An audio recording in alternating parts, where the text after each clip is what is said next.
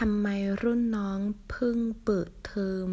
เราเปิดเทอมตั้งหลายเดือนแล้ว为什么学弟学妹现在才开学？我们已经开学好几个月了。พึ่ง等于พึ่ง平พึ่ง依靠พึ่งรู้刚知道พึ่งมา才来พึ่งตัวเอง依靠自己เทอม学期เดือน月份 หกเดือน六个月